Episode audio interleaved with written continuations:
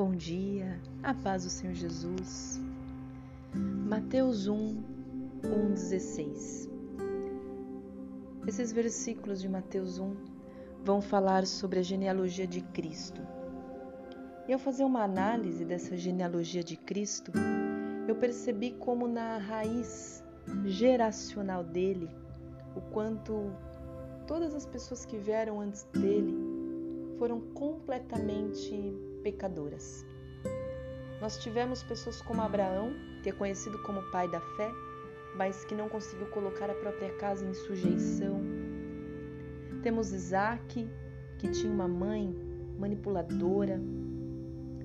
Temos pessoas também adúlteras, como Davi, foi um grande rei, mas foi adúltero, foi insubmisso às profecias.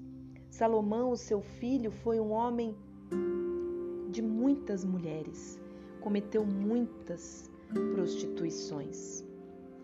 Nós temos outros também idólatras, por exemplo, Acás foi um rei, um rei de Judá.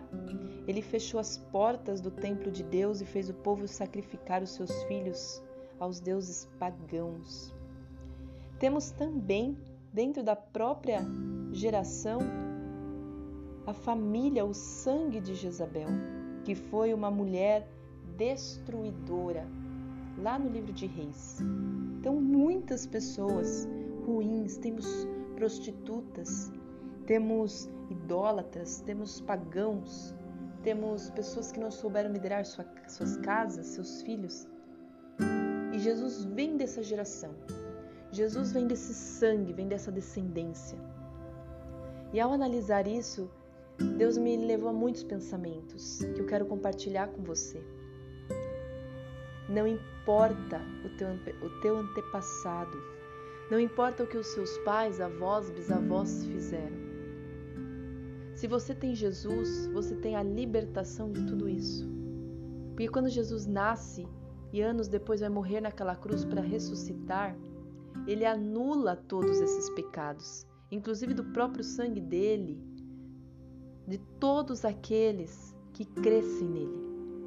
E esse é o convite que Jesus te faz: creia nele. Creia nele para que ele anule de tal forma o teu passado a ponto de já não importar mais o que fez parte do teu da tua família, dos teus pais para trás.